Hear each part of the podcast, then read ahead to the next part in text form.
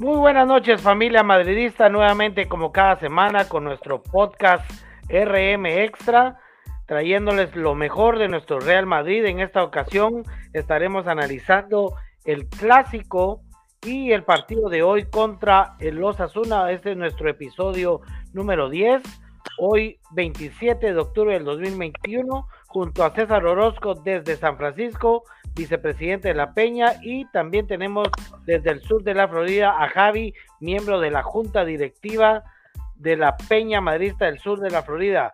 Muy buenas noches César, muy buenas noches Javi, es un gusto tenerlos como cada semana, un placer, espero que se encuentren bien. Y vamos a analizar estos dos super partidos que jugó nuestro Real Madrid. Hola, muy buenas noches Javi, muy buenas noches Nacho, un placer estar por acá. Te los, se los agradezco mucho a los dos. Sé que uh, estamos de costa a costa, uh, estás por allá en la costa oeste de norte a sur y en nosotros por acá tres horas un poquito más antes, pero igual, muy contentos de estar aquí. Uh, tenemos dos partidos muy buenos de los cuales hablar. Creo que el clásico, obviamente, un, un, un, clásico que se ganó, un clásico que nos da una adrenalina excelente. Y el día de hoy un partido difícil porque eh, eh, vino los al, al Bernabéu y se nos encierra atrás y es difícil ganar cuando estás jugando contra un equipo que tiene 8 en defensa. Pero total, eh, vamos aquí a analizar el fútbol y me disculpo con la audiencia un poquito, mi video quizá no va a estar trabajando, ando en labores caseras aquí cuidando a los bebés, así es de que uh, puede que se metan y no entre la cámara. So, uh, si tengo tiempo, prendo la cámara y si no, desde aquí, un abrazo a todos. Bueno, buenas noches Nacho, buenas noches César y buenas noches a todos los oyentes y a todos los que están viendo en este, este podcast. Eh, bueno, como siempre, un placer estar aquí, hablar con todos vosotros, hablar del Madrid y hablar de, del, del, partido de la, gran, de la victoria contra el, en el Clásico y también poder analizar el partido de hoy. Así es, yo creo que eh, estamos hablando del Clásico, un Clásico que a pesar de la, de la victoria a mí no me deja un buen, un buen sabor de boca. Eh, como lo mencionábamos detrás de cámaras, creo que el Real Madrid cuando ha tenido la oportunidad de aniquilar, de aplastar al Barcelona, no, no aprovecha. Eh, el resultado es engañoso porque a pesar de, que el Madrid se ha llevado la victoria, por ocasiones durante el partido el, el, el Barcelona tuvo acorralado al Real Madrid. Podría mencionar que 10, 15 minutos de, del primer tiempo tuvo acorralado a Real Madrid. Mucha gente pensaba que por el mal momento del Barcelona iba a ser mucho más fácil para Real Madrid eh, pasar por encima del Barcelona, pero sabemos que esto es un clásico, es un partido totalmente diferente, lo hemos mencionado, no importa que el Real Madrid esté primero y el Barcelona último o viceversa, es un partido totalmente diferente, con un sabor diferente, con cualidades diferentes. Así que eh, para mí me deja muy mal sabor de boca. Creo que pudo haber sido mejor el partido, pero es lo que se obtuvo. Y desde ya quiero mandar un saludo muy cordial a todos los madridistas que ya nos sintonizan. Eh, les agradecemos que, que, nos acompañen. Es un gusto tenerles. Recuérdense que tenemos una, una camisola que estaremos rifando. Ya la voy a estar enseñando ahorita. Y por favor, denos un like, denle share Síganos en las diferentes plataformas. Recuérdense MRM Extra Podcast. También estamos en YouTube como PBD Extra y en la Peña Madrid de Providence. Pues a mí, a mí, Nacho, me gustó el clásico. Eh, creo que estuvo bueno. Estuvo de ida, de ida y vuelta. Um, estoy de acuerdo en que el Barcelona sí trajo al Madrid un ratito apurado, 10, 15 minutos de cada tiempo, de hecho pero a la misma vez uh, el Real Madrid tomó control el resto del tiempo.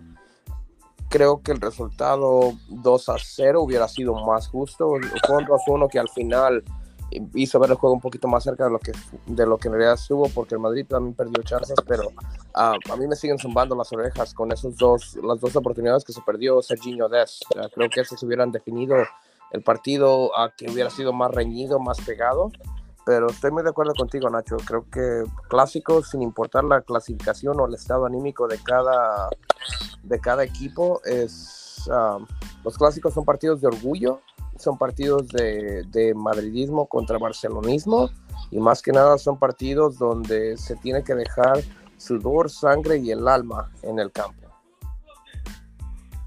Así es, César. Vamos a saludar a Byron Cruz que nos dice Jala Madrid. Dice buenas noches, seguimos en la cima. Vamos a aprovechar antes de darle el tiempo a Javi. Dice nuestro querido amigo Cristian Paredes. Hola amigos, me Trabajo uniendo el madridismo americano. Seguimos adelante y los culés en caída libre. Saludos desde la Peña Madrista Sur de California. Jala Madrid nada más. Cristian, un saludo muy cordial y gracias por la invitación el día domingo que estuvimos en, en el programa de Cristian, palco de honor de Ejecutismo madridismo ejecutivo. Un abrazo, Cristian.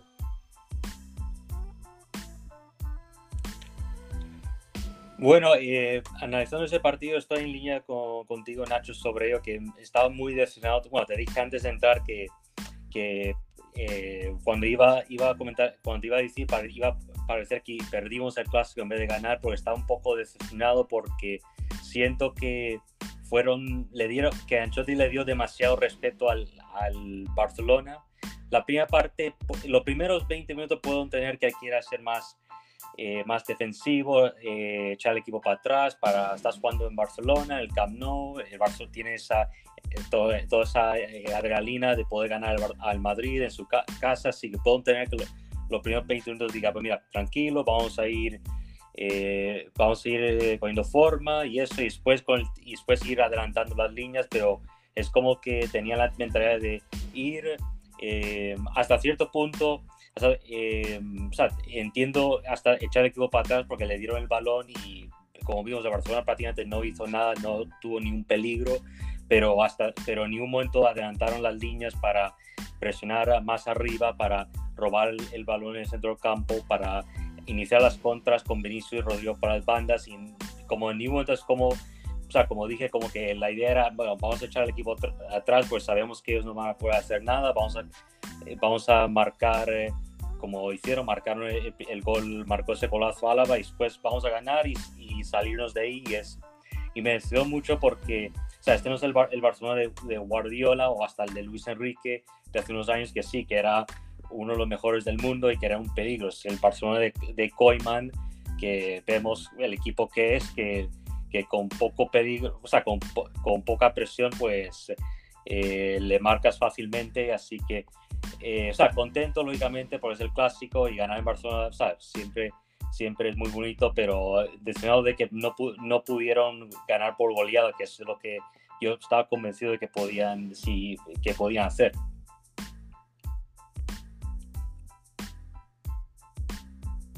Sí, yo creo que todos estamos muy molestos porque creo que era una oportunidad de oro, sabiendo la mala situación del FC Barcelona por todo lo que está pasando y sabiendo que lo hemos, lo creo que lo venimos hablando en diferentes podcasts, que hombre por hombre, hasta incluso plantilla y entrenador, estamos muy por encima del, Barcelona.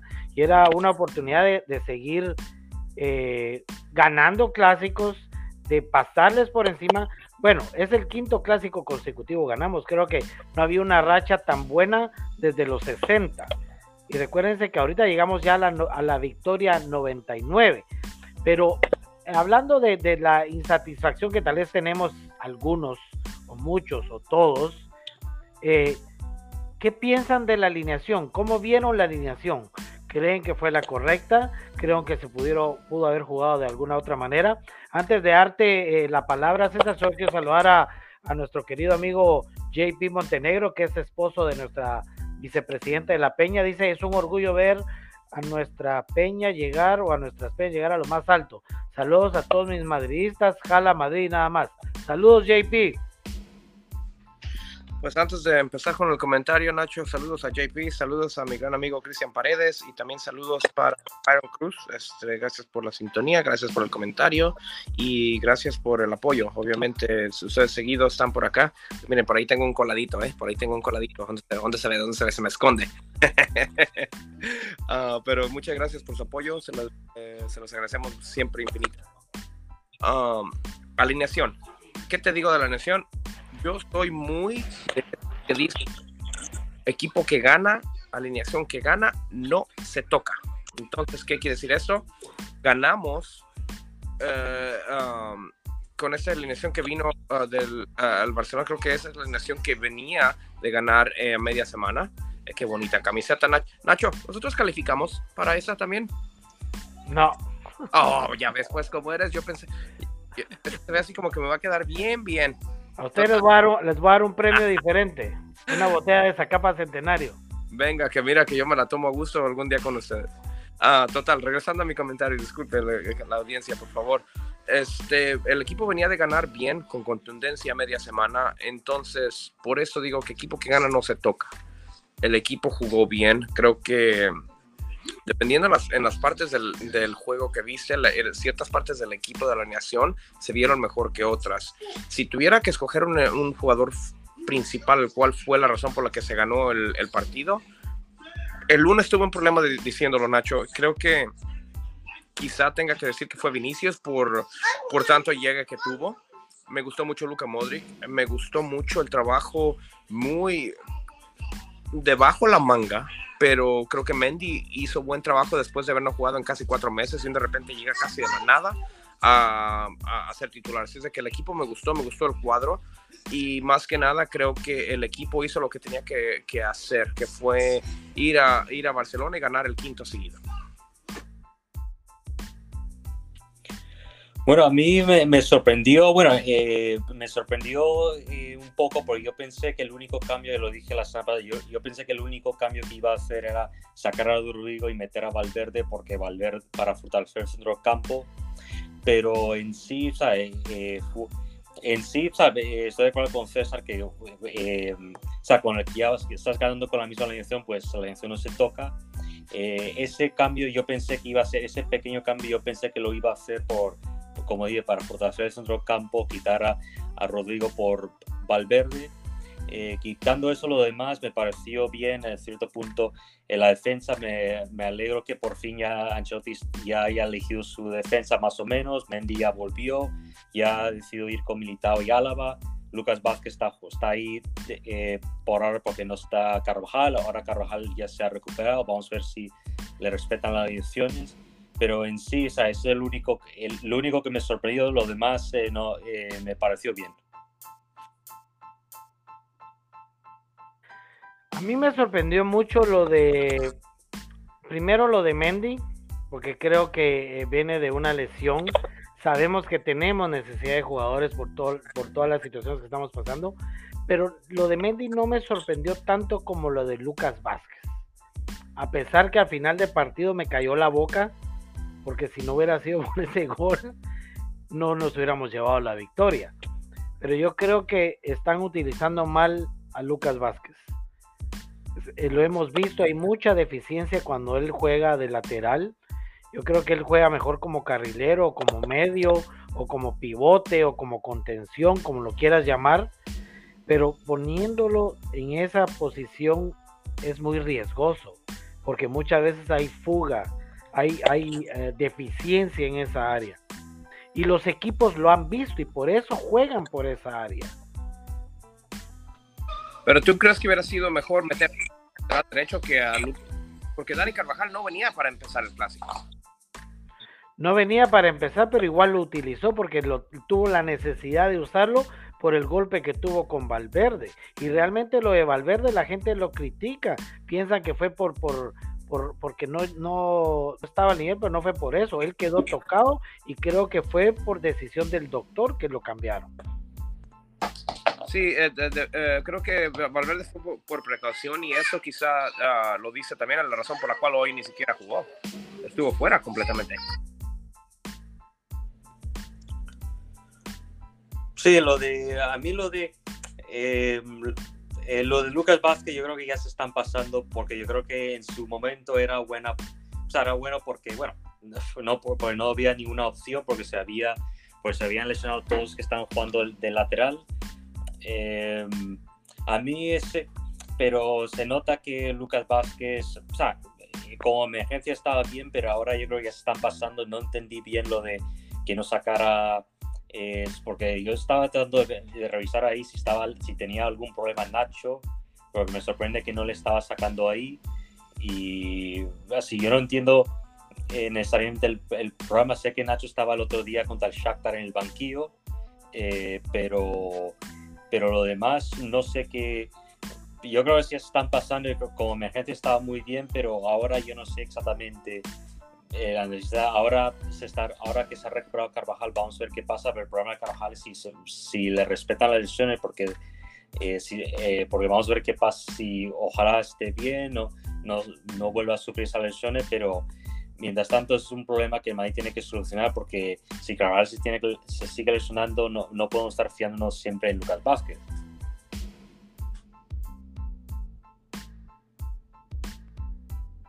Pues la alineación, a pesar de todo eso, lo que hablábamos, pues no estuvo tan mala. Lamentablemente creo que el cambio no era Valverde por Rodrigo. Creo que Rodrigo tendría que haber seguido en la cancha porque Rodrigo le da una diferente dinámica al equipo cuando Rodrigo y Vinicius están adelante. Es increíble, pero ellos dos estando adentro de la cancha le dan una dinámica totalmente diferente al equipo. Hay más movilidad, hay más llegada de balón hacia arriba, que es lo que necesitamos. Entonces, no sé, a veces, eh, no, no puedo decir que Ancelotti no sabe leer los partidos, no sé qué fue lo que él vio, pero bueno, es, es eh, al final se logró la victoria con el archirrival y creo que eh, otro cambio que no me pareció fue el de, el de Vinicius por Asensio. Pues mira, el cambio de, Valverde por uh, Rodrigo te lo entiendo porque creo que dos cosas. Veníamos ganando 1-0, no, veníamos ya con, uh, creo que se estaba empezando a preparar ya cómo relajar el partido, pero también cómo empezar a, guardar ese, ese 1-0 que llevábamos a favor. Porque eh, el, el, Barcelona nos lo mostró en el minuto 97, 96 un gol de esos de suerte o lo que sea, te lo, te lo pueden dejar ir en cualquier momento. Creo que en ese momento fue la razón por la cual Valverde entra por, por Rodrigo. Eh, el otro cambio que, mencionas, yo también creo que Asensio por muchos años me, me, encantó. Creo que Asensio desde su lesión de la rodilla muy grave no ha podido hacer, llegar a ser ni siquiera la mitad de lo que era. Y uh, después de año y medio, casi dos años de haber regresado ya, si sigues aún con esos problemas, lo más seguro es que mucho de esto ya sea a veces mental. Ya, eh, eh, mira, yo no soy ni, ni siquiera una gotita de profesional para nada. Yo soy un jugador amateur, a lo mejor. Yo me lastimé la rodilla de la misma manera que, que él. Yo me tardé 20 meses en regresar y el día que regresé a jugar, este, mentalmente, me tardé otros 6, 7 meses en poder eh, sentirme medio cómodo.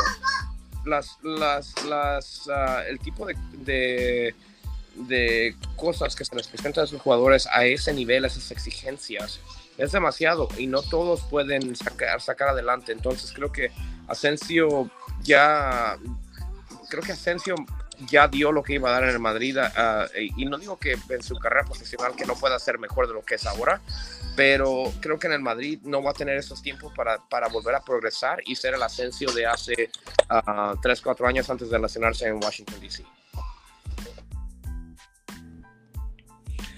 Sí, bueno, el tema de los cambios eh, es curioso porque durante ese partido el, el, cambio que estaba gritando, yo estaba gritando, o sea, mi cabeza, ¿no? Durante el partido que me tira Valverde, porque es que estaba, aunque Barcelona no nos llegaba con mucho ataque, eh, o sea, no estaba llegando, no podía romper el equipo, es que se, se podía ver que cuando cada vez que Mike quería hacer una contra o, robar el balón, es que ni, eh, ni Modric, o sea, eh, Casemiro y Cruz, todos, esta, cada vez que perdían el balón, pues estaban porque habían una pila de jugadores ahí en el centro campo de Barcelona que le quitaban el balón. Así que pensaba que era el momento ideal para meter a Valverde para fortalecer el centro del campo. Quitar a Rodrigo hasta a cierto punto era, era, un poco, era duro también porque lo estaba haciendo bien. Y bueno, y como dices Nacho, que se complementa, o sea, le da otra dinámica a Vinicius, pero en ese momento había que sacrificar a uno y entre ellos, eh, y entre ellos eh, Rodrigo era el que había que sacrificar, así que para fortalecer el centro campo y que ayudó mucho a Valverde en ese campo, eh, en, el, en, el, centro campo, lo de, lo de Asensio, bueno, pues no sé, no sé por qué le quería, porque estaba cansado Vinicius o, o si, estaba, o si había tenido un problema y no le quería poner, pero Asensio como o sea, como dice César, ya, o sea, ya se ha estancado y sinceramente yo creo que ya no hay ese jugador que pensamos que podía llegar a ser un gran jugador, el futuro, el, próximo gran, la gran estrella de, este deporte, yo creo que ya se ha estancado y que puede todavía llegar a ser hoy buen jugador, tener una buena carrera, pero yo, creo que ya no vamos a ver ese, ese o sea, el jugador que pensábamos que muchos, muchos pensábamos que iba a ser. Gracias, Javi. Eh, nos dice Byron Cruz, dice, recordemos que Valverde venía de una seguidilla de juegos con el equipo más con su selección. El diagnóstico presentado esta mañana es esguince en los ligamentos, mínimo de dos a tres semanas. O sea que imagínense, esto es algo nuevo, porque nosotros pensábamos que había sido por, el golpe en la cabeza con, con Piqué. O sea que hubo una doble lesión. O sea que sí era necesario cambiarlo. Sí, definitivamente. Ah, de hecho, si viste uh, un poco más las repeticiones, el golpe, creo que el golpe de cabeza le dolió más a Piqué que a Valverde. Sí fue golpe duro y hay en esos golpes hay posibilidades de que, de que haga una, uh, una concusión o algo. Pero Valverde no se vio dañado en la cabeza de la manera que Piqué se ve que asomarse. Lo que pasa es que cuando Valverde cae, cae de una manera muy rara y se le ve donde se le dobla la rodilla en cierto, la, parte baja de la pierna, pero todo empieza desde la rodilla y esos son donde hubo las 15. esas lesiones de ese estilo son comunes y, y muchas veces pueden ser muy, muy dañinas, de la misma manera que vimos a, a, Courtois, eh, donde se le dobla un poco la rodilla esa a mí me asustó porque esas lesiones sin contacto o esas molestias sin contacto son las que a veces sacan a jugadores de poder participar en eventos deportivos por más de un año. Eh, sí, lo mismo, eh, lo que estaba diciendo lo de Courtois, eh, César, que cuando le vi que cayó y vi la, la, imagen, yo estaba llevando las manos a la cabeza porque yo estaba preocupado a ver si, porque yo no sabía si iba a ser una lesión del ligamento cruzado, iba a estar fuera eh, unos meses y más para un portero, eso, eso, es, muy, eso es muy complicado.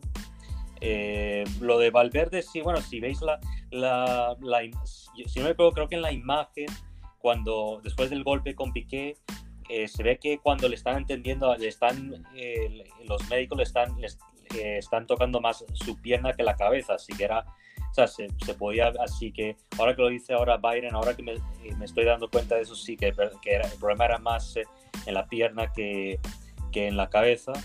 Y, y, que, bueno, ojalá se recupere, pues, por, eh, a veces, ojalá se recupere bien, pero que esas lesiones a veces cuando, o sea, cuando, cada vez que veo un jugador que se, que se lesiona solo, ya siempre me llevo las manos a la cabeza y porque ya es, como he visto muchas veces, a veces es más es, eh, le hace, es más daño, le hace más daño al jugador que hace cuando recibe un golpe de, un, de, otro jugador.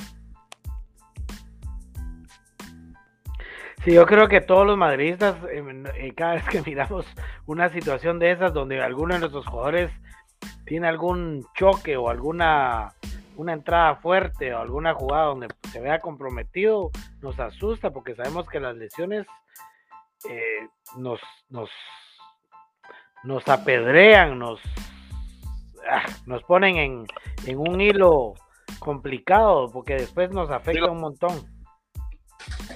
Es que hemos tenido la, la de, de, de, Bebas a lo que da uh, toda la temporada. Llevamos, ¿qué? 12 jornadas españolas, 11 jornadas españolas.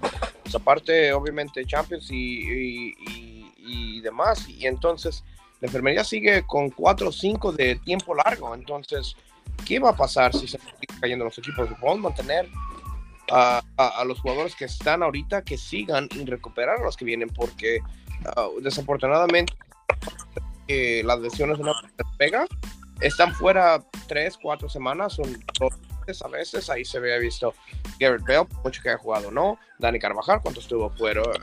No, hemos visto debutar a un uh, Ceballos, eh, que está estado fuera, entonces Eden Hazard creo que ha jugado, ¿qué? Dos, tres partidos toda la temporada. Ah, y, y qué tanto te temes de las lesiones como el hecho de que se está empezando a ver que hay jugadores de, de, vidrio en nuestro equipo.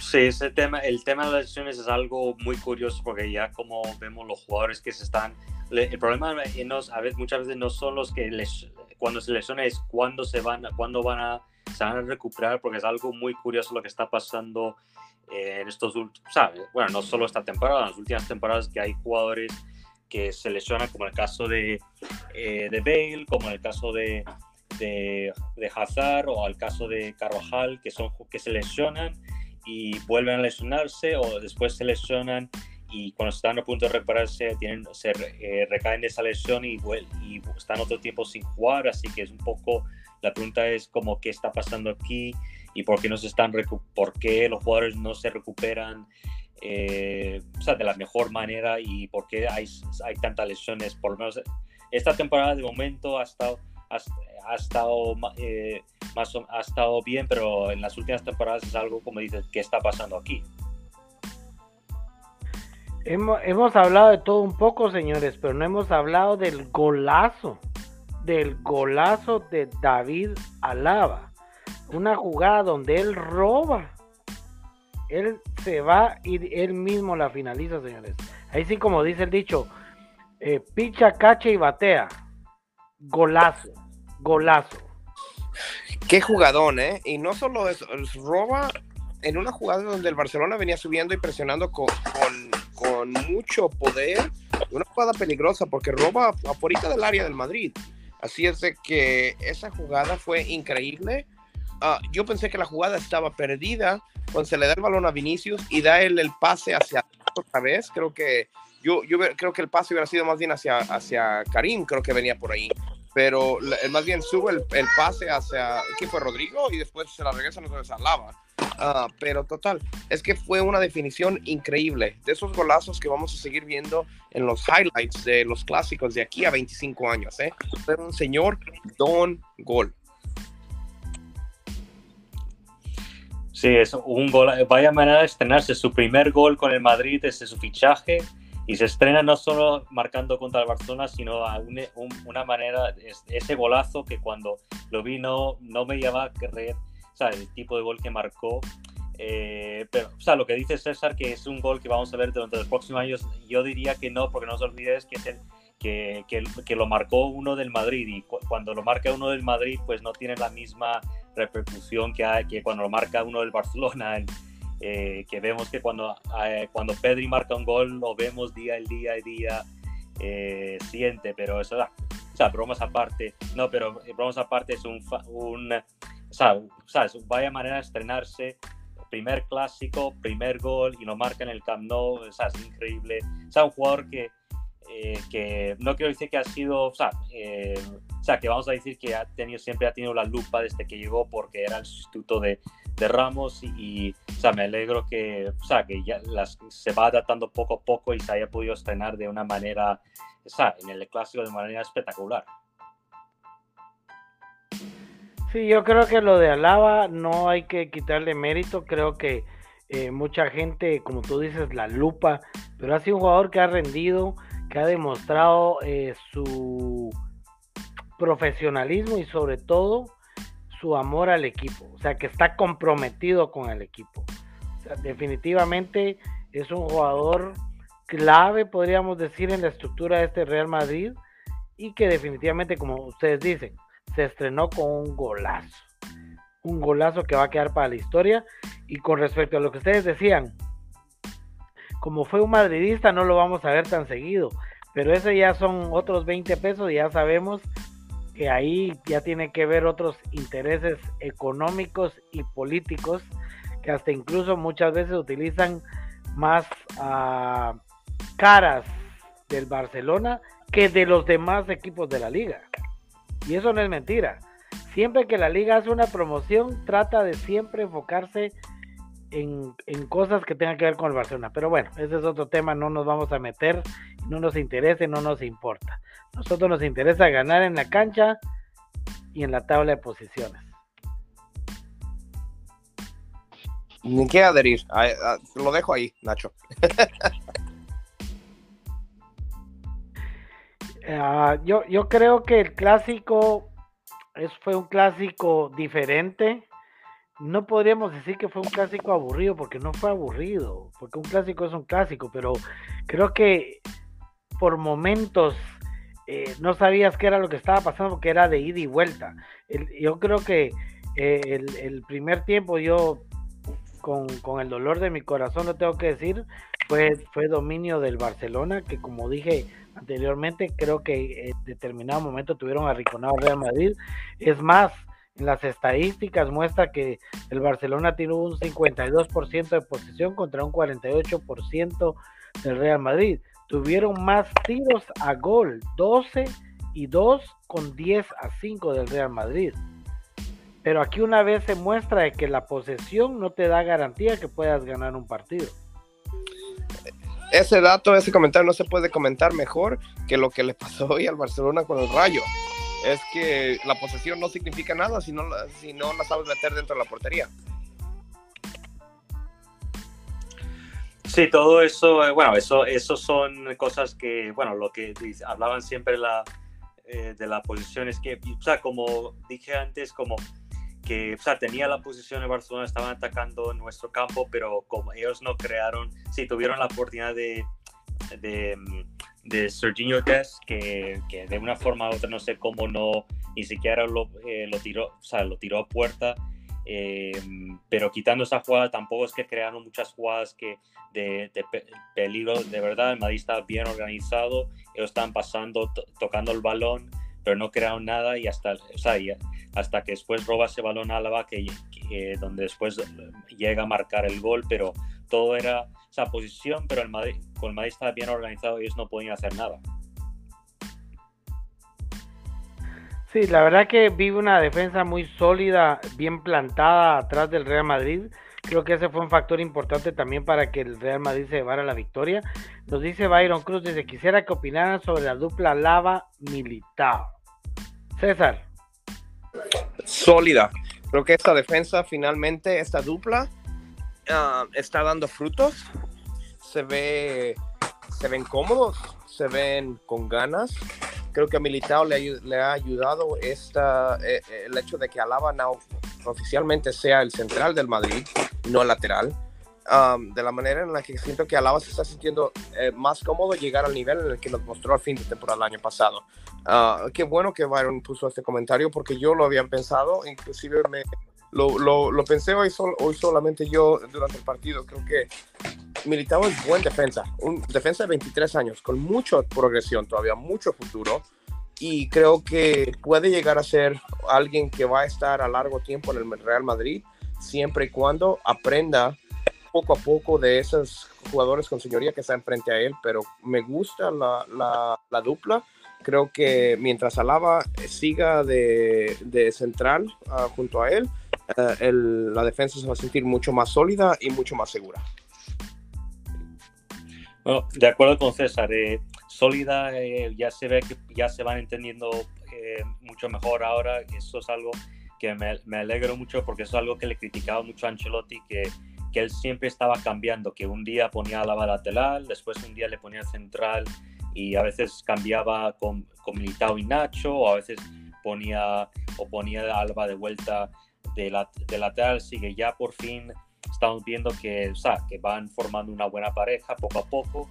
Eh, es que lo que pasa es que esto o sea, todavía tarda su tiempo porque Álava eh, se ve, bueno, eh, creo que Álava ya va poco a poco adaptándose al equipo, ya va aprendiendo el, idioma, poco a poco, así ya se ve poco, ya se ve que van, que ya se están entendiendo y están formando una buena, una buena, una buena pareja de centrales. Yo, yo más que sólida la vi bien plantada. Bien plantada atrás.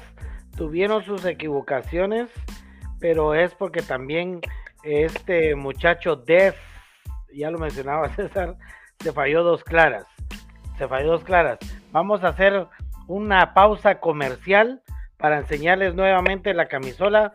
Recuerden, señores, esta camisola puede ser suya solo por sintonizarnos suscribirse a nuestro canal de YouTube. Recuérdense PVD Extra y estar en cada uno de nuestros programas. Será un gusto que cualquiera de ustedes se la lleva. Es una camisola original, versión jugador de Hazard, señores. Nacho, ¿para qué día se hace el sorteo? Ya sé que ya se viene. Yo creo que en dos semanas ya lo podríamos hacer. Ya, yo ya estoy apuntando gente que ya ha interactuado con nosotros y, y también vamos a ir chequeando quienes se han suscrito a nuestro canal. Perfecto, y, y creo que lo podemos subir al video directo en vivo, inclusive de, bajo la de RM. No haya dudas para que no, no, no, no piense que aquí estamos dando preferencia a nadie. Al contrario, aquí va a haber un ganador que se, que se va a llevar ese camisola. Hasta incluso si está en otro país, con gusto se lo mandamos, no hay problema. Claro que sí. Y como uh, sorpresa, Uh, voy a adherir un segundo lugar. Voy a mandar un tarro de la Peña Madridista San Francisco y un par de uh, stickers de la, Madridista, de la Peña Madridista de San Francisco también. Eso va a ser como un segundo lugar. Uh, así es de que ahora habrá dos ganadores. Un ganador por la camisola y uno de un segundo lugar. Este que se puede mandar un y unos stickers de calcomanías de la Peña Madridista San Francisco. Excelente. Ah, yo creo que vamos a ir avanzando un poquito porque ya vamos avanzando con el tiempo y todavía tenemos que analizar el partido de hoy contra Osasuna. Vamos a ir terminando con la segunda parte y el gol de el gol de Lucas Vázquez. César. Creo que el Madrid vino de menos a más en todo el partido. La segunda parte me gustó con la excepción un poco de Ah, de los cambios no me gustaron tanto, quizá, pero creo que el Madrid estaba empezando a aguantar el resultado. Sabían que tenían que matar el partido y pudimos, pero no matamos. Y eso creo que nos puso en una situación en la cual este, llegamos pidiendo ya al minuto 90, cuando, cuando dieron 7 minutos. Eso es una, eh, eh, es una eternidad en un clásico. Ah, afortunadamente un gol que termina metiendo Lucas Vázquez al final que sí que hace dos cosas. Reivindica a Lucas Vázquez como el extremo que es. Otra le da la, la espalda o el respaldo no la espalda le da el respaldo para Dani Carvajal para que se pueda subir Lucas Vázquez y dé una alternativa más en ofensiva. Y, y, y un jugador que no se cansa Lucas Vázquez siempre lucha por las pelotas al final. Me gustó mucho eso que ahí en la mera raya le tocó meter el gol. Total, excelente. a mí lo que más me sorprendió es que el Barcelona salió quizá tan tarde con Sergio Agüero, que para mí Sergio Agüero siempre ha sido un, delantero excelente y lo echó en ver que él no ocupa mucho espacio ni mucho tiempo tampoco para resolver uh, jugadas y, goles y creo que si eh, Agüero hubiese metido ese, ese gol cuando vamos solamente 1-0 arriba, o inclusive si fuéramos 2-0 eh, ganando 2-0, pero hubiera habido 20 minutos, 15 minutos, Sergio Agüero nos hubiera hecho sentir esos minutos restantes una eternidad. así es de que no voy a meter en los detalles del planteamiento del Barcelona, pero creo que ah, estuvimos poquito afortunados de que de que su delantera estuvo tan, tan falla y más que nada que Serginho Dest decidió aventar dos para afuera, casi sin portero. Ah, ese chico anda peleado con la portería. Antes de darle la palabra a Javi, disculpa, voy a contestar la pregunta de Byron Cruz. Dicen, perdonen, ¿cómo hago para suscribirme al canal? Te vas, no sé si va a salir por la claridad, perdón. Te vas a YouTube y en YouTube buscas Peña PVD News Byron. Te suscribes y solo con el hecho de suscribirte ya entras. De por sí ya te estamos tomando en cuenta porque estás interactuando con nosotros, pero nos interesa más el canal de YouTube. Te vas a YouTube, buscas Peña PVD News y te suscribes. También, uh, Nacho, podemos hacer, podemos poner, uh, Byron, si sigues nuestra página de RM Extra en Facebook, podemos este, poner un poquito de instrucciones o al menos links a nuestras páginas para que puedan suscribir a todas. Entre más, uh, más uh, canales se suscriban, más opciones van a tener de poder ganar este, el primer y segundo lugar del, del Así es. Antes de, de, disculparme, Javi, que te interrumpa y que quiera robarte unos minutos, solo quiero contradecir un poco a César. No es de que Agüero haya sido el game changer, porque la jugada del gol es porque Alaba se resbala. Pero si yo te apuesto que Alaba no se resbala, no hubiera sido gol. Sí, bueno, o sea, como es como dije antes, siento que le perdona, o sea, como que fue, eh, el planteamiento era demasiado, vamos a ir, vamos a ganar, hacer lo que podemos y nos vamos, como pues, creo que sufrimos demasiado, que le dieron demasiado respeto al Barcelona y se vio que o sea, el Madrid no tenía que haber sufrido hasta, no teníamos que haber esperado hasta el minuto 90 para marcar ese gol Lucas Vázquez. Podíamos haber perfectamente, ya al minuto 90 podíamos haber estado perfectamente ya ganando 5-0. Eh, eh, o, o, o, si no, por lo menos 3-0 ya tener el, partido ya ganado y, y, llegamos hasta ahí por el, por el planteamiento, por estar así reservados, y no, no en ningún momento tratar de subir la línea de presión para, para robar más en centro campo, para iniciar las contras, utilizar la, la, velocidad de, de, Vinicius y Rodrigo. Así que eso, o sea, como, como dije antes, eso es lo que me no, porque no teníamos que ver hasta, hasta ese momento, porque en esos clásicos, o sea, como dijo eh, César, o sea, Agüero, por ejemplo, que entró, entró eh, cuando entró Agüero, sabemos que no es el mismo jugador de antes, pero todavía es un gran jugador, así que y tiene una jugada así, o como pasó ese, ese momento, que Alaba se resbala, marca el gol. Si no hubiera marcado Lucas Vázquez, empatamos y nos vamos, y nos vamos, eh, eh, y nos vamos eh, con un empate de ahí que en general suele ser un buen resultado, pero en ese aspecto hubiera sido un mal resultado, hubiera sido un mal sabor de boca. que, o sea, lo importante es que después Lucas Vázquez marcó ese gol y pudo tranquilizar el partido, pero ¿sabes? Como es lo mismo de antes, que estaban muy, si hubieran presionado más, pudiéramos haber ganado por un resultado más cómodo. Sí, y, uh, disculpa Nacho que me entremeta, y solo para ver, te digo, no te estoy diciendo que, que, fue un jugador ni un golazo de Agüero, mucho menos. Agüero es de esos delanteros que a veces saben dónde estar, una y otra, a veces por puras acciones circunstanciales están ahí y la meten. Es lo que puede pasar, es lo que pasa con jugadores de ese.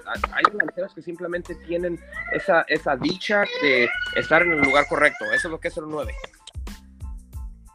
Sí, es, es un jugador de arre, es un killer. Esa es la palabra exacta, es un killer.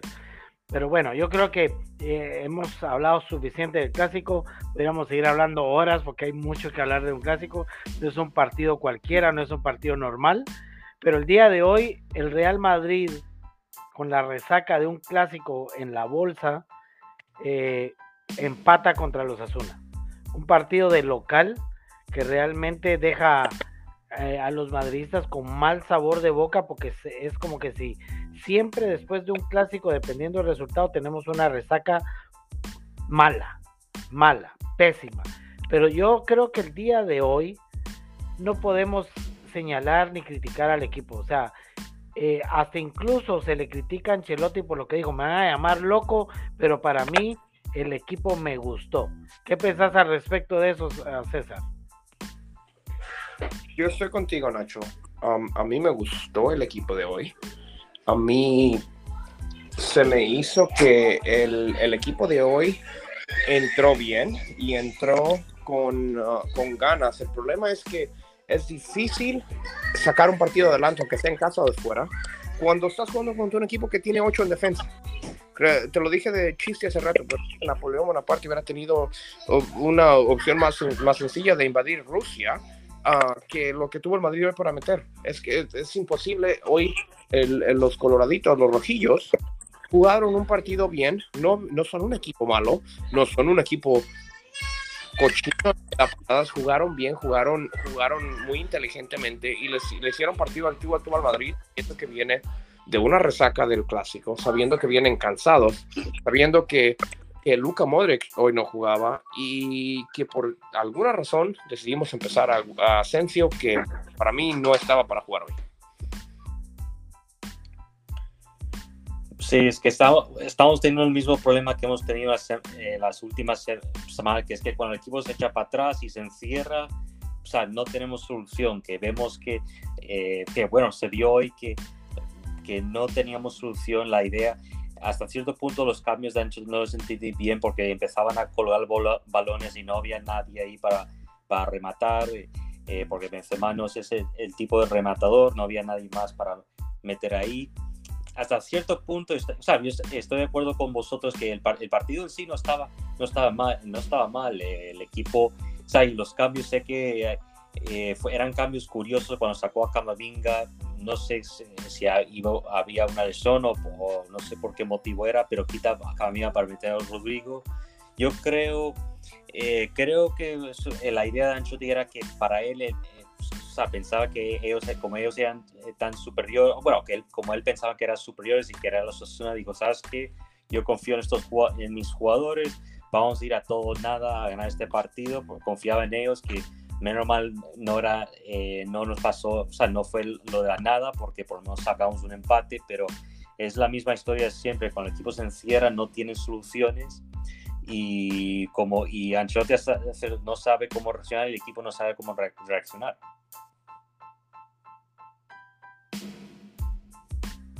Yo creo que hoy era una oportunidad de oro para el Real Madrid sabiendo que el Barcelona había perdido y que el Sevilla ya había empatado.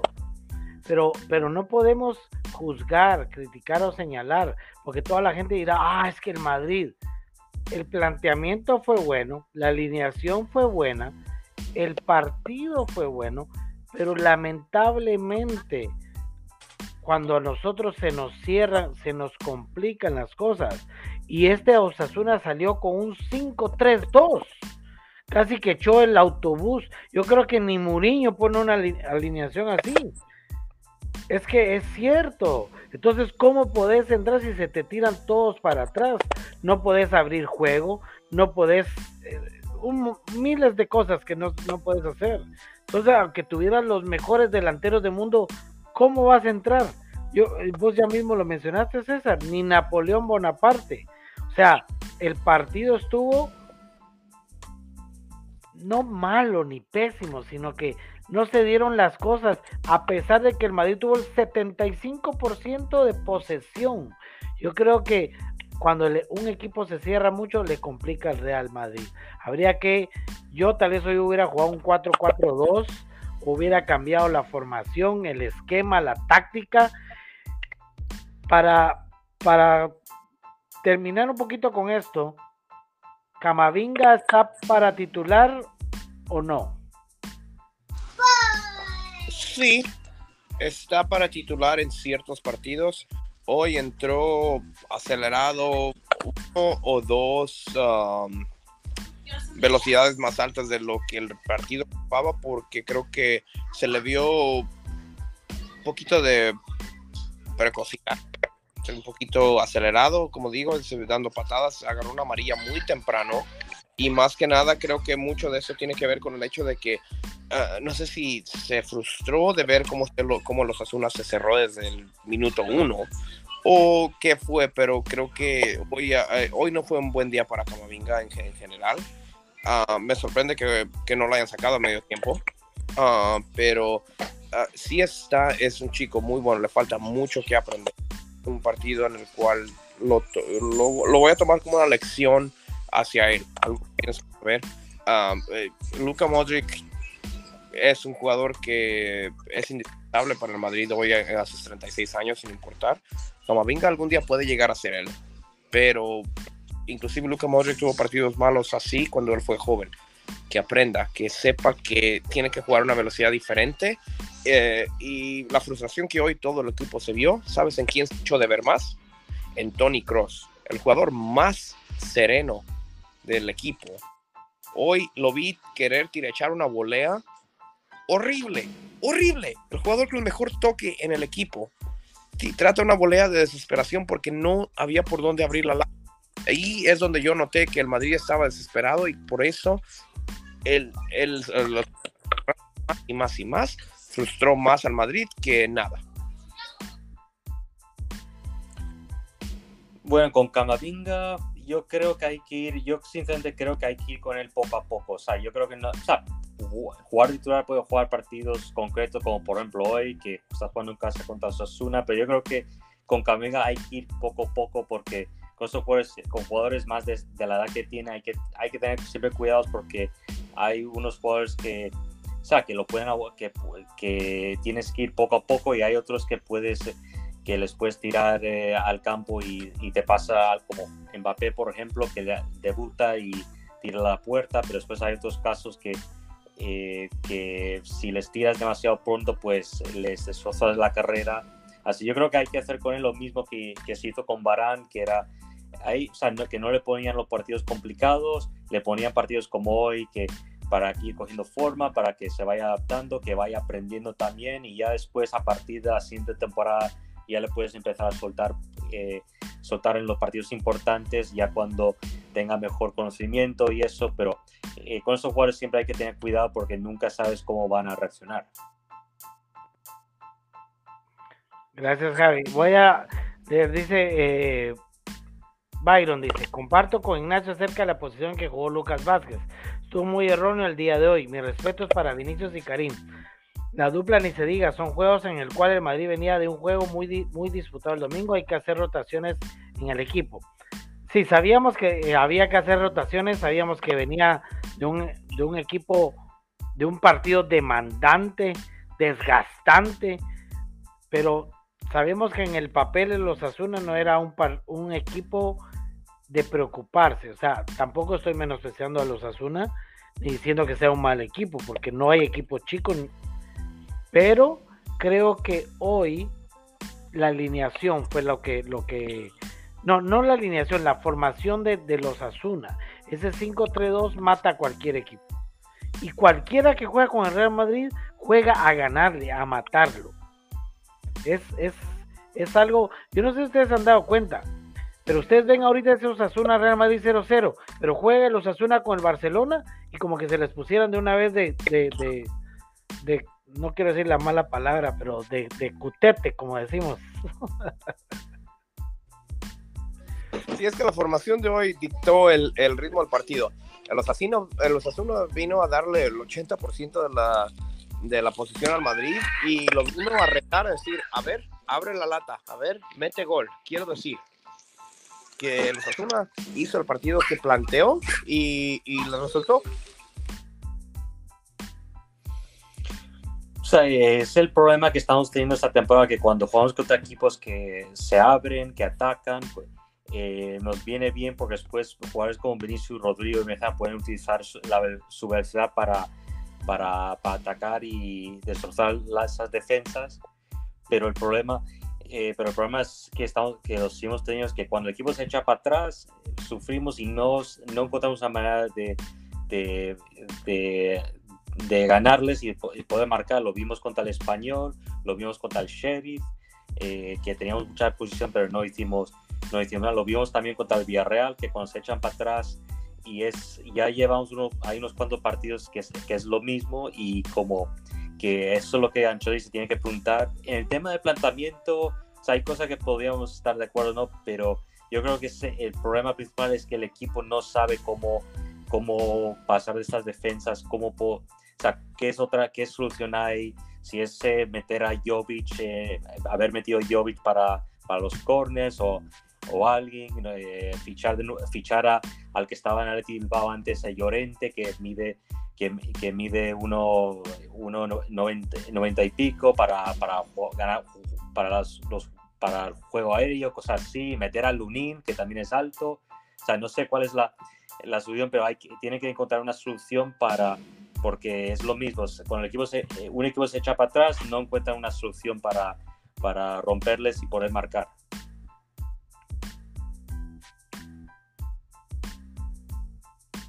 Sí, otra de las situaciones fue que el Madrid solo tuvo tres tiros a puerta y estaba desesperado porque hasta incluso Tony Cross tiró un trayazo fuera del área grande y se miraba la desesperación del equipo porque no, como dice César, no se, no se hallaba la forma de romper la lata, la lata, pero yo creo que según las declaraciones de, de Ancelotti, yo estoy con él, el equipo no estuvo mal, el equipo dio lo que tenía que dar, pero no, no se pudo.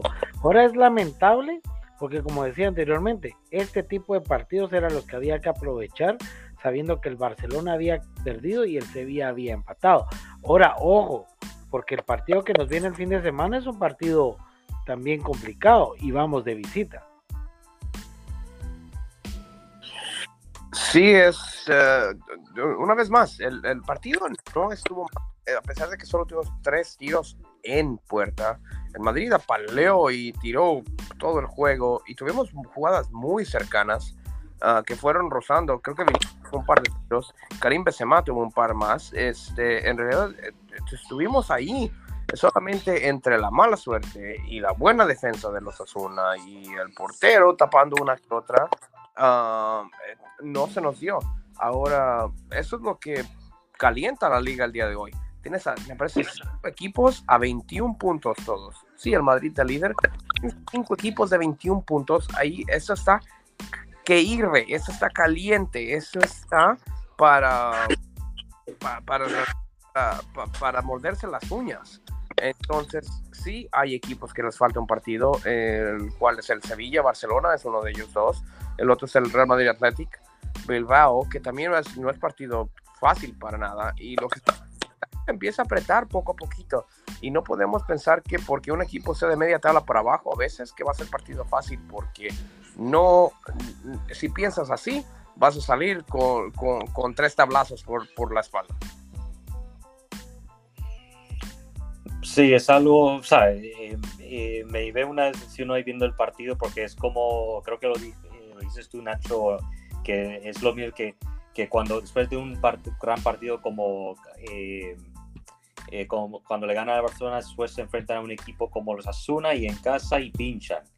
Y es la misma historia y hasta esta temporada también es, es lo, ha sido lo mismo y es, o sea, son, es otra es, son puntos eh, importantes que nos dejamos ir y más, como dijo ahora César, ves la tabla, ves que están ahí, estamos todos igualados con, la, con el Sevilla, la Real Sociedad, está todavía eh, el Atlético de Madrid, que todavía lo veo como, eh, como el, rival, el rival directo, el Barcelona, o sea, sí, o, sea, hay que darle, o sea, hay que mostrar respeto, pero está, está como está, así que, pero o sea, es otra, otra oportunidad perdida para poder, ah, para poder eh, eh, destacar, para poder ser líderes indiscutibles, para poder mandar un mensaje al día que, que, el que manda somos nosotros y que vamos a, a, ganar este título y, es, y lo mismo, dejamos esa oportunidad y es algo que, o sea, lo mismo va a pasar contra el Elche, el Elche se va a echar para atrás,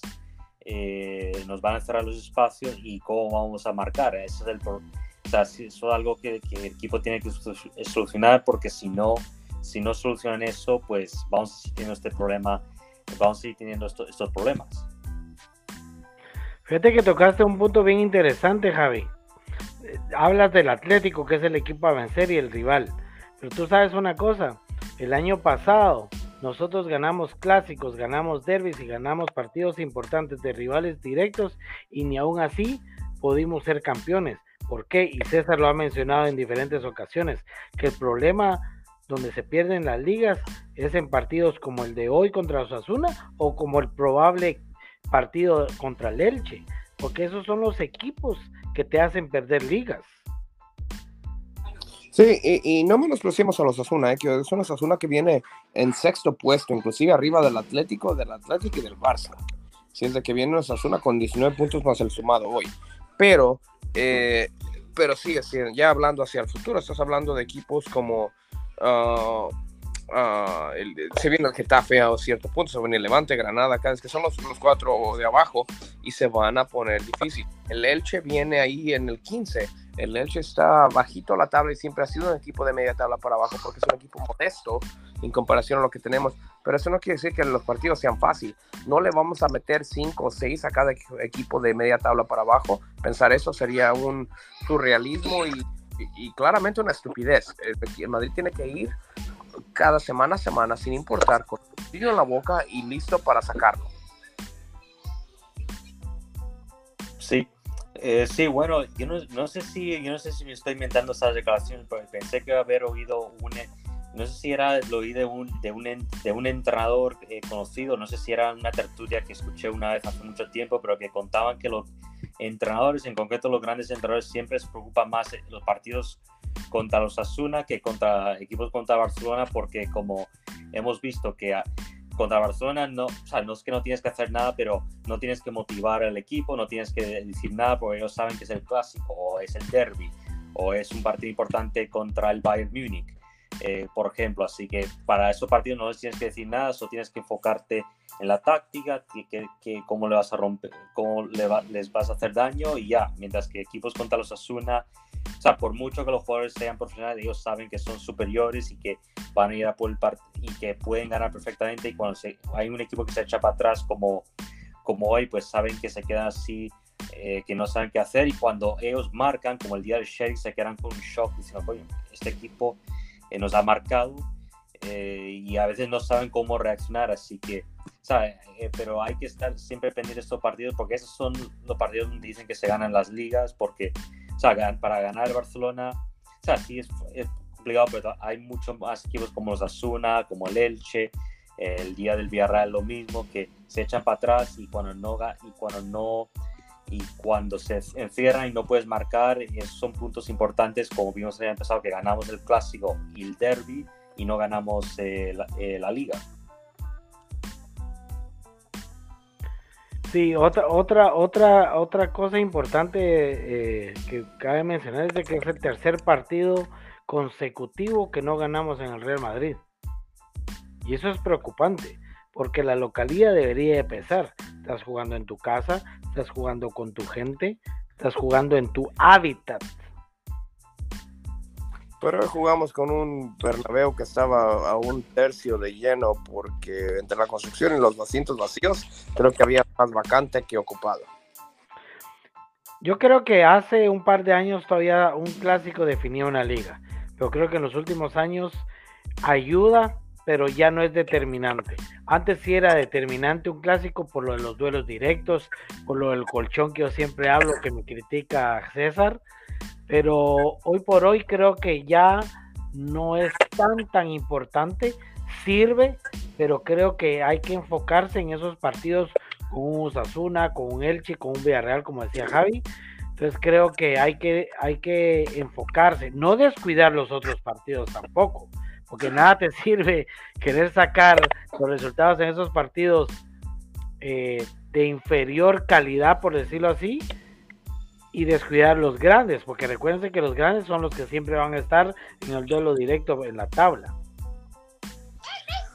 Pues sí, y mira que déjame te cuento que escuché algo que me hizo reír un poquito, pero que es que realmente puede que sea cierto a corto plazo. Y lo que leí fue que eh, eh, desafortunadamente el Barcelona, el, eterno rival de nosotros tantos años, toda la vida, está en una posición tan delicada ahorita que a corto plazo. El, el, clásico en realidad es el derby, donde eh, el, el Atlético y el están más, más encendidos y más calificados para, para tener ese título que, que, que, el Barcelona va a retomar siempre es el Barcelona. Y no lo digo como un insulto ni una menosprecia, pero es que creo que en este momento eh, el Atlético es, es, de los equipos a vencer porque el esquema del Cholo, por muy duro, sucio o, o, de garra o de como le quieras llamar, ese esquema ha ganado ligas y más que nada se las hace imposibles a los demás.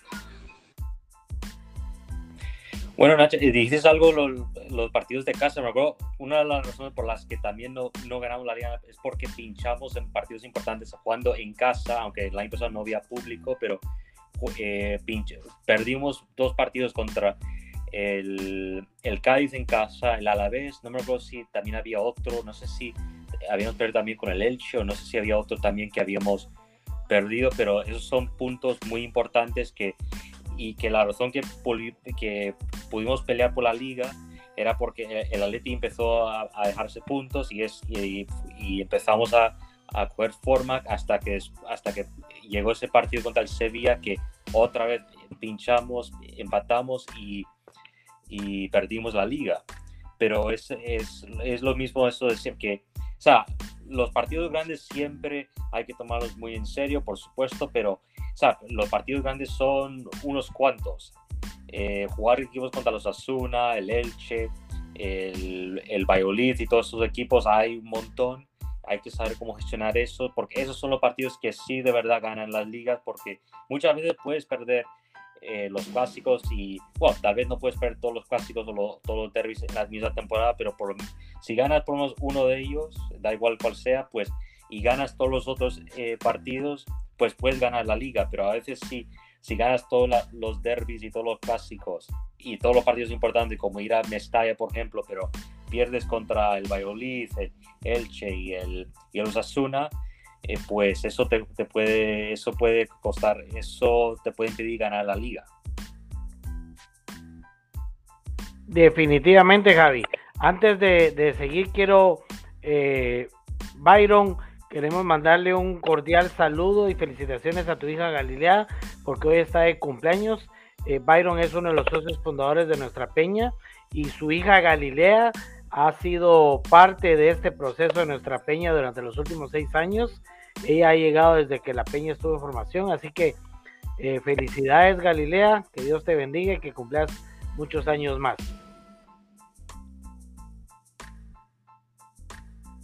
Con respecto a lo que hablabas, eh, Javi, de los partidos que hemos perdido en lo, de local, es más, el último partido lo perdimos con el Real Valladolid, donde estaba era un gol en lo que necesitábamos para ser campeones.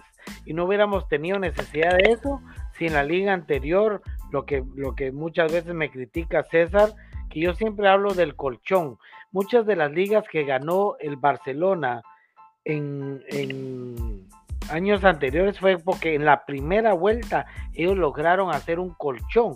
Entonces ese colchón te sirve para que en la segunda vuelta tú te puedas dar el lujo o la confianza de poder no de que tengas que perder, pero sabes que ya tienes cierta cantidad de puntos y te sirve para decir, ah, bueno, pero aquí no importa porque, y eso pasa, y eso fue uno de los éxitos del Barcelona, que tuvieron una, una primera vuelta exitosa, que los frutos se los dio en la segunda vuelta cuando dejaron perder puntos, porque aun por mucho que el Madrid casi lo alcance y todo, por eso todavía el Barcelona siguió siendo campeón porque había hecho un mejor desempeño durante la primera vuelta.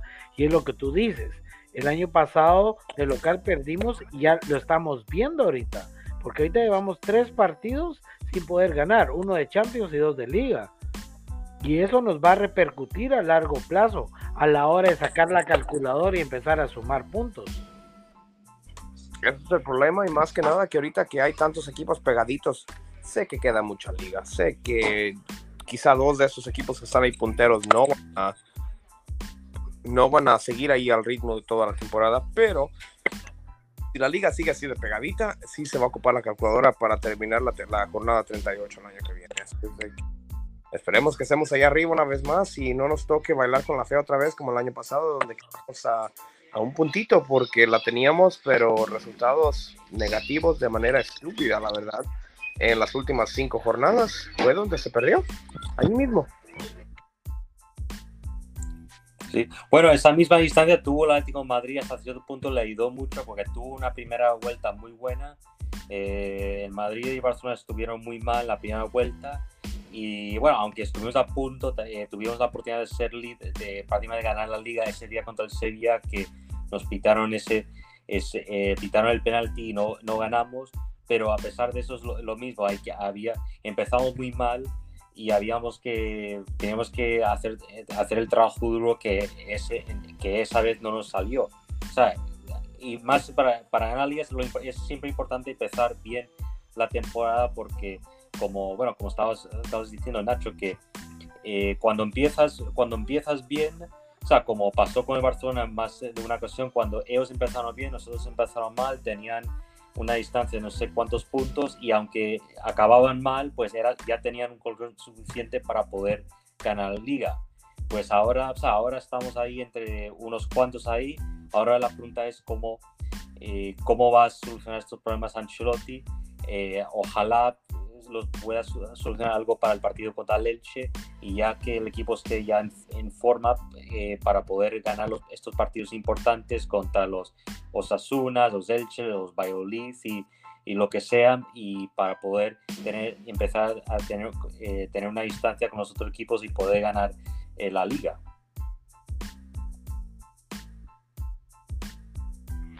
Perdón, definitivamente Javi, yo creo que hay que tomar en cuenta esos partidos, hay que ponerles mucho coco y, no seguir cometiendo los mismos errores que se han venido cometiendo en los últimos años. Otra cosa importante es, ¿por qué no usaste hoy a Jovic? Sino que necesitabas hacer a meter goles, eso es una. La otra, César hablaba de los equipos que tienen 21 puntos. De esos cuatro equipos que tienen 21 puntos, tres tienen un partido menos, que es Real Madrid, que es Sevilla y que es la Real Sociedad. Yo creo que ya para ir terminando, porque ya nos vamos pasando un poquito el tiempo, ¿qué esperamos o cómo vemos el partido contra el Elche? Una imagen de lo que se vio contra los Asuna, quizá con un Elche que no para defender, pero que va a venir, le va a meter 5 o 6 atrás al, Madrid para cerrarse. Es lo que yo espero.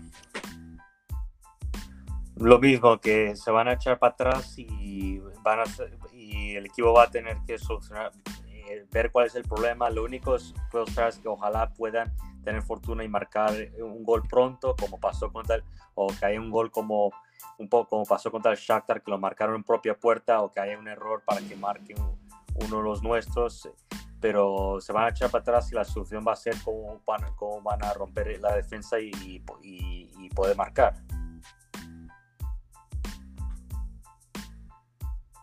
Sí, yo, yo creo que también eh, tienen que empezar a analizar de qué forma jugarle a esos equipos que se te cierran, porque si no vamos a seguir teniendo el mismo problema, topándonos con la misma piedra porque eso ha sido de esta temporada, de la temporada pasada y de una anterior. Todos los equipos que se le cierran al Real Madrid lo complican. Y no hay modo de pasar, no hay modo de entrar, no hay modo de meter gol. Sea una u otra razón, no podemos. Te, las voy a dejar con un pensamiento antes de, irnos. Cuando se nos cierran los equipos así, échate para atrás, deja que tengan que salir y contraatácalos y mátalos Quizá esa sea la salida, pero pues yo no, yo no soy ni entrenador ni mucho menos Carleto, así que quién sabe. Bueno, yo desde ya quiero dar las gracias a todos los que muy amablemente nos sintonizaron, interactuaron con nosotros. Muchas gracias, es un placer que nos sintonicen, que nos vean. Quiero agradecer a César por su tiempo, por su disposición, también a ti, Javi, que ya eres parte del equipo. Ya te vamos a dar tu, tu insignia.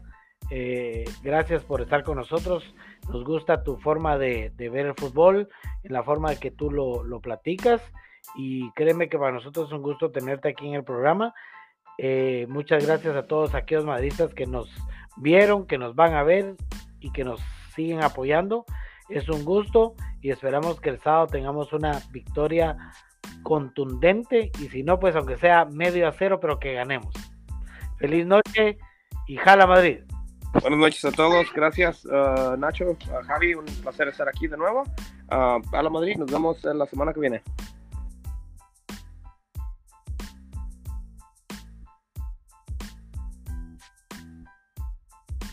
Javi, te quedas en mute.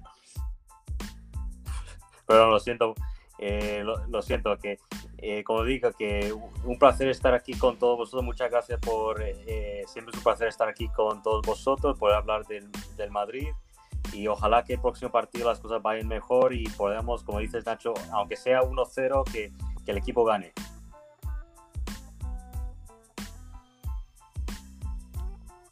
Buenas noches a todos, gracias. Buenas noches.